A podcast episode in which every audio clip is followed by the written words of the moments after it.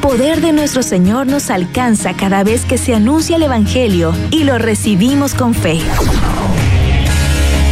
Si creemos en las promesas del Señor, recibiremos la respuesta a nuestras oraciones. Recibiremos la respuesta a nuestras oraciones.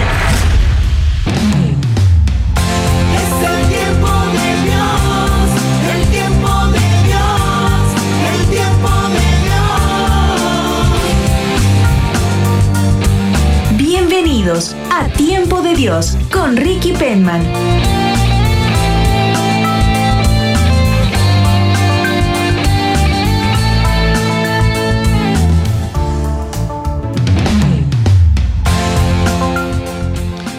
Bendiciones, bienvenidos a este tiempo de Dios. Hoy quisiera iniciar el programa con un versículo del Evangelio de Lucas en su capítulo 15, versículo 22. Evangelio de Lucas, capítulo 15, versículo 2. Y se lo ofrezco a manera de introducción porque personalmente es una frase que a mí me hace mucho eco, una frase que describe eh, a Jesús, ¿no? la manera que Él tiene de acercarse a nosotros, un rasgo de su corazón. Hoy en el mes de junio ¿no? celebramos eh, el Sagrado Corazón de Jesús y el Inmaculado Corazón de María Santísima. Si nos hacemos una pregunta, ¿qué hay en el corazón de Jesús? Creo que es una buena pregunta. ¿Qué hay en el corazón de Jesús? Este texto de Lucas 15, 2 nos da a conocer una característica de esa fuente de infinita misericordia. Escuche, dice, este recibe a los pecadores. ¿Mm? Esta es una acusación, si se puede decir así, que lanzaban escandalizados contra Jesucristo algunos fariseos. Y es verdad, eh, esas palabras describen perfectamente a Jesús. Tanto así que pudieran estar escritas sobre cualquier crucifijo y al ingreso de los templos católicos. Este recibe a los pecadores. ¿Acaso hay otro que reciba a los pecadores? El mundo donde Dios está ausente, no recibe a los que se equivocan. Rápidamente los apunta, eh, los enjuicia y procura hacerlos pagar por su error. El mismo mundo que, que hace pecadores a las personas, ¿no? Que ofrece tentaciones y que invita al tropiezo. El mundo no recibe a los pecadores. ¿Sabe por qué? Porque Pensemos un momentito en alguien que cometió un error, tuvo que pasar un tiempo privado de libertad. Cuando retoma sus actividades normales, ¿cómo le cuesta encontrar trabajo, no?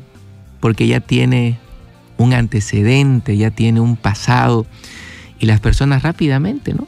Emiten un juicio sobre ese pasado y, y desprecian, ¿no? Desprecian, rechazan entonces encontramos al Señor, a Jesucristo que abre el corazón a los pecadores, que comparte la mesa con las personas de mala fama, con los pecadores públicos.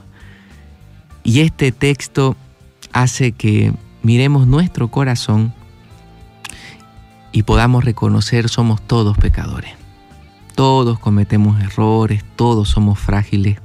Y si tal vez hoy usted está viviendo las consecuencias de un error, se siente rechazado, se siente apuntado, se siente apartado de lo que antes usted daba por, por seguro, sepa que el sagrado corazón de Jesús le invita a dejar atrás el fantasma del pasado, a abrir su corazón a la novedad de vivir con Dios cada día y sobre todo a experimentar su perdón. Ese perdón que renueva, ese perdón que nos limpia, ese perdón que cada mañana nos ofrece una nueva oportunidad para volver a empezar.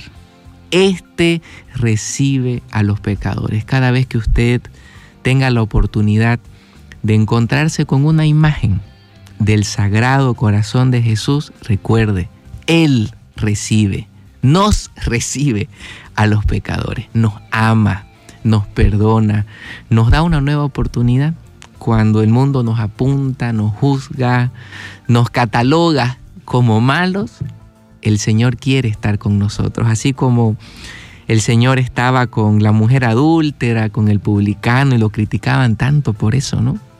Es que Jesús es tan distinto. Jesús sabe que, que el mal que nosotros podamos hacer no lo va a contagiar de mal, sino que Él quiere estar con nosotros para contagiarnos su bien, para ayudarnos a mejorar. Tal vez hemos pensado en ciertas ocasiones que no somos lo suficientemente buenos para, para estar con Él, para recibir sus bendiciones, y la realidad es que nadie es lo suficientemente bueno.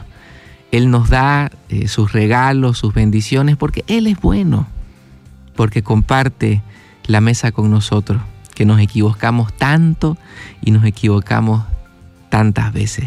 En este mes de junio vale la pena recordar, Él nos recibe a cada uno de nosotros que somos pecadores. Estás escuchando Es el tiempo de Dios, el tiempo de Dios. Tiempo de Dios con Ricky Penman.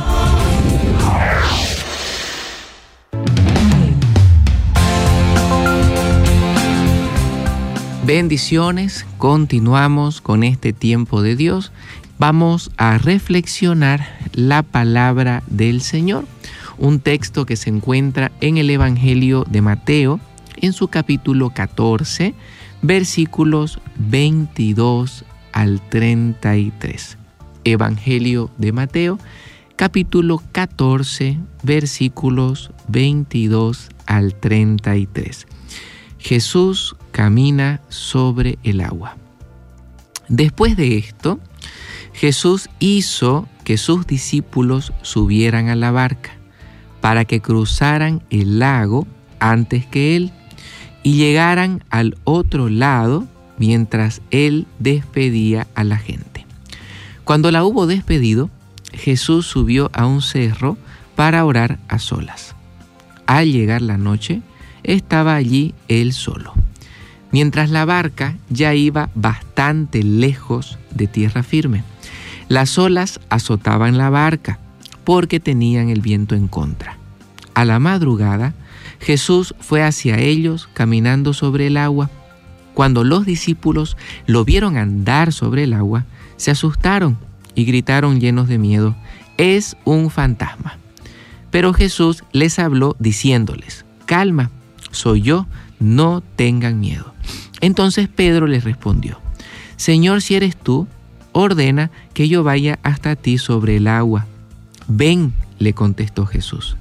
Pedro entonces bajó de la barca y comenzó a caminar sobre el agua en dirección a Jesús. Pero al notar la fuerza del viento, tuvo miedo y como comenzaba a hundirse gritó, Sálvame Señor.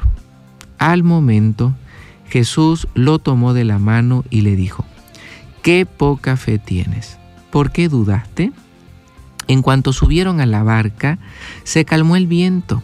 Entonces los que estaban en la barca se pusieron de rodillas delante de Jesús y le dijeron, en verdad tú eres el Hijo de Dios. Lo primero que puede llamar la atención de este texto es la forma como los discípulos confunden a Jesús con un fantasma. Jesús, su maestro, que caminaba hombro a hombro junto a ellos, que compartían la comida, que les impartía las enseñanzas, ¿cómo podrían confundirlo? Aún a la distancia se hubiera podido notar que era Jesús. La razón por la que confunden al maestro es el miedo. En, en medio de una tempestad de ese tamaño, cuando la persona teme por su vida y busca de alguna u otra manera ponerse a buen recaudo, el miedo distorsiona la realidad. Y nos sucede porque en ciertas ocasiones en las que sentimos miedo, tampoco logramos ver a Jesús. Por ejemplo, cuando estamos atravesando un periodo de enfermedad, cuando ya en, el- en la casa o en la familia no se habla ni de alegrías, ni de satisfacciones, ni de logros cumplidos, sino más bien se habla solamente de recetas médicas, de radiografías, de análisis, de problemas económicos. En ese tipo de momentos nos hacemos una pregunta. ¿Dónde está Dios? Y el miedo, la confusión, hace que distorsionemos la realidad y digamos, Dios no está conmigo, ¿por qué me está sucediendo esto? ¿Por qué tengo que vivir este periodo de enfermedad? ¿Por qué las tribulaciones no cesan? ¿Por qué viene un problema tras otro? Y decimos frases similares a todas las que acabo de mencionar. ¿Dónde está Dios en medio de la enfermedad? ¿Dónde está Dios en medio de las dificultades? ¿Dónde está Dios en medio de la tempestad?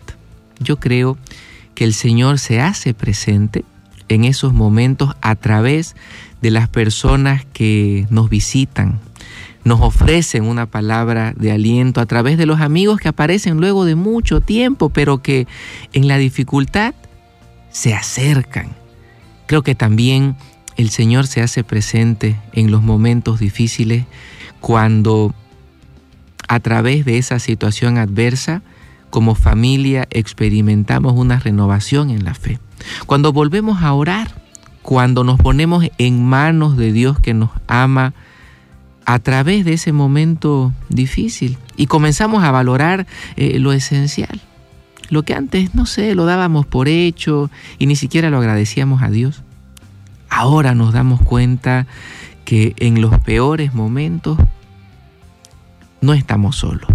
Tenemos a Dios, tenemos a las personas que, que nos tienden la mano, que nos ayudan a salir adelante y aunque el problema nos invita a no querer verlo o a no notarlo, Dios no solamente está cerca, sino que Él se manifiesta a través de las personas.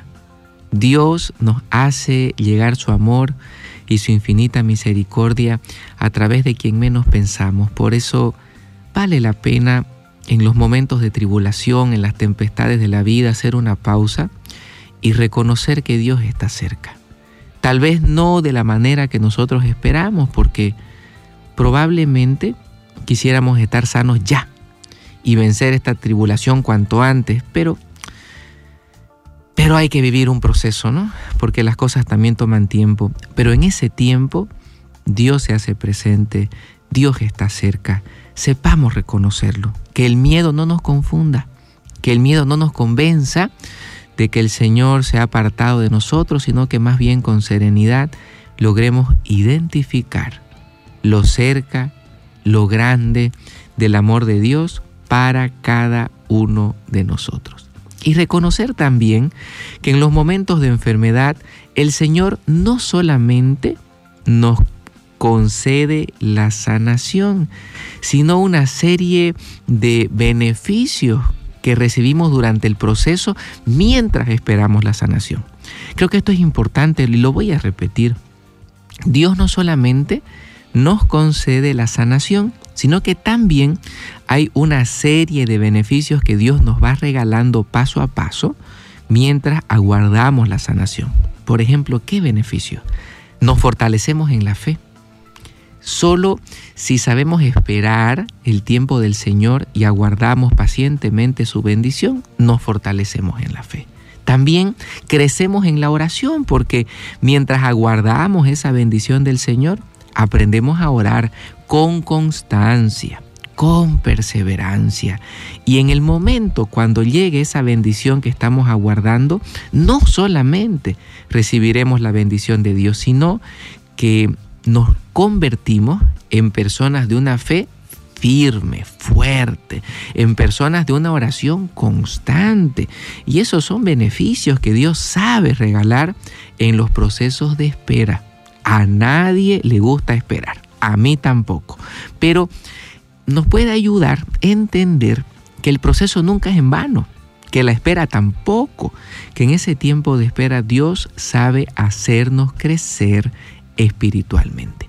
Y en este texto del Evangelio la tempestad o la dificultad del problema para usted y para mí, trae a Jesús al lugar donde estaban los apóstoles. La dificultad trae a Dios al momento que hoy estamos viviendo. La enfermedad, los problemas hacen real la presencia de Dios en nuestra vida. ¿Por qué esto es así? Porque muchas veces necesitamos pasar por tiempos de angustia para volver a orar. Porque a veces necesitamos pasarla mal para volver al Señor. Y no es que Dios quiera que la pasemos mal, no es así, sino que la vida tiene, ¿no? Tiene esos momentos y esos momentos eh, se convierten en útiles o, o traen el beneficio de acercar a Dios nuevamente a nuestra vida. A veces cuando sentimos que el Señor guarda silencio, ¿no? Dios no me responde, Dios no está cerca. Recuerde, si Dios guarda silencio es porque está trabajando. Todas las tareas laboriosas, meticulosas, necesitan silencio, ¿no es cierto? Cuando sentimos que Dios está lejos, es porque Él está haciendo su obra es porque Él está concentrado, preparando la bendición que usted y yo necesitamos. Frente al silencio de Dios no se angustie, frente al silencio de Dios no se desespere. Sepa que el Señor está haciendo su obra y que llegará el momento oportuno, ese momento deseado por cada uno de nosotros en que veamos la gloria del Señor, en que logre ese cambio que en nuestra vida estamos esperando. Por eso para usted que tal vez hoy se siente cansado o cansada de luchar, que siente que le faltan las fuerzas, que ya no tiene ánimos para elevar una oración más, ni tampoco quiere volver a intentar. El Señor está haciendo su obra y usted está un paso, a un paso de la bendición que Dios quiere regalarle. ¿De acuerdo? Estás escuchando. Es el tiempo de Dios, el tiempo de Dios. el Tiempo de Dios con Ricky Penman.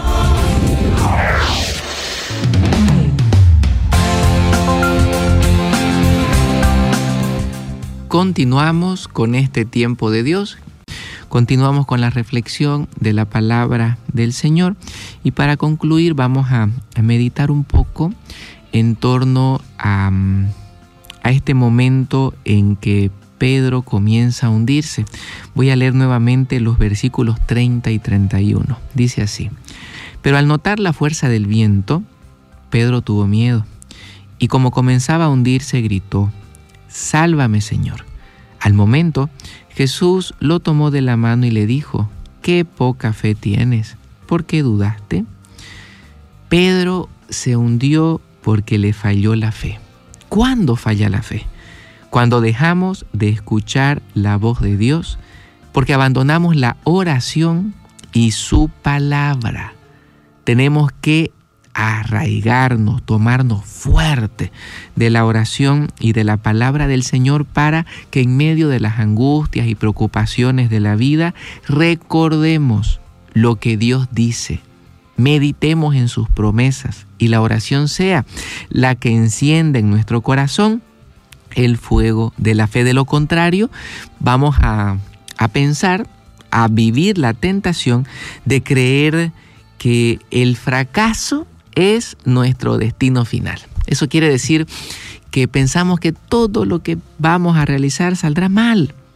Hay personas que lastimosamente eh, consienten o dan espacio a este pensamiento. Creen que todo lo que hagan les va a salir mal y eso los paraliza, eso los desanima y no les permite volver a empezar porque Dios es un Dios de segunda oportunidad. Si usted inició un negocio y quebró, vuelva a intentar.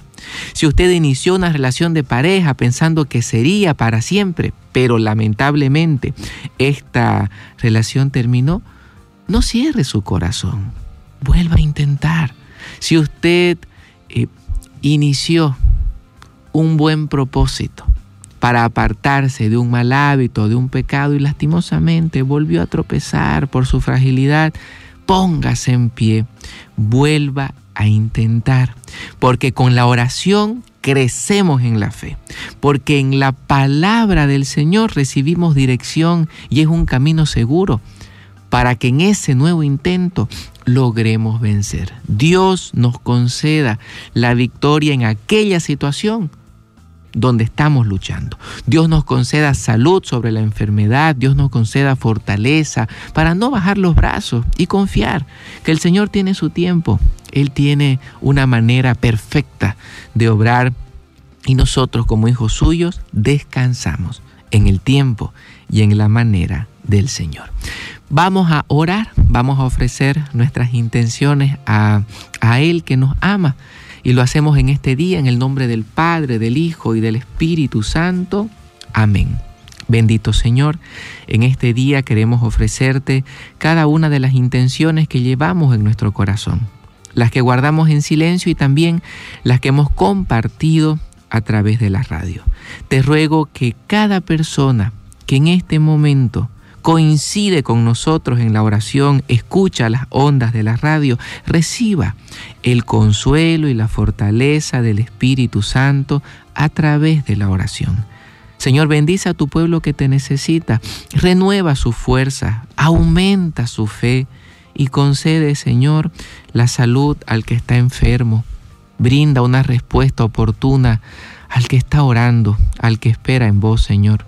Concede tu bendición a cada uno de tus hijos que te necesitan, que esperan en tu poder. Bendícenos hoy por la intercesión de María Santísima, nuestra Madre, en el nombre del Padre, del Hijo y del Espíritu Santo. Amén, amén. Les mando un abrazo grande a todos y nos vemos pronto. Escuchaste el programa Tiempo de Dios con Ricky Penman. Espéralo cada viernes a las 9 de la mañana y al reprise a las 21 horas por Radio Betania, la radio de los católicos.